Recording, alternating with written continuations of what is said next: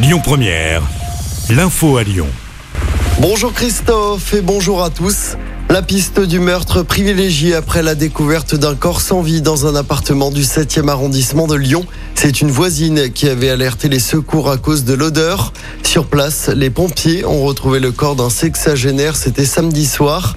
L'homme présentait plusieurs traces de coups provoqués par une arme blanche. Sa mort remonterait à plusieurs jours. La police judiciaire est chargée de cette enquête. Que s'est-il passé dans la nuit de samedi à dimanche au parc de Miribel-Jonage?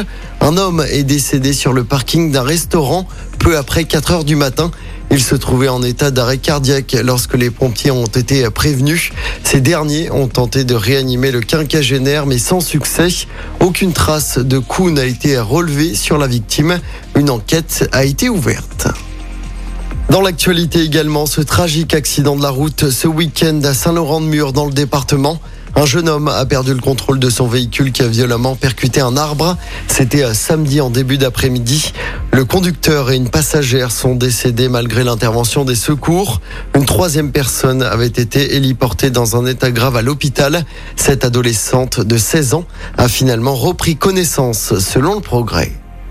Coup d'envoi des travaux sur l'A7 aujourd'hui entre Saint-Fond et Ternay. Ils vont durer pendant trois mois. Objectif des travaux minéraliser le terre-plein central.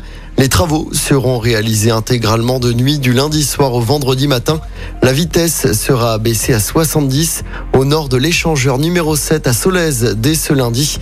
L'installation d'un radar de chantier est envisagée pendant la durée des travaux.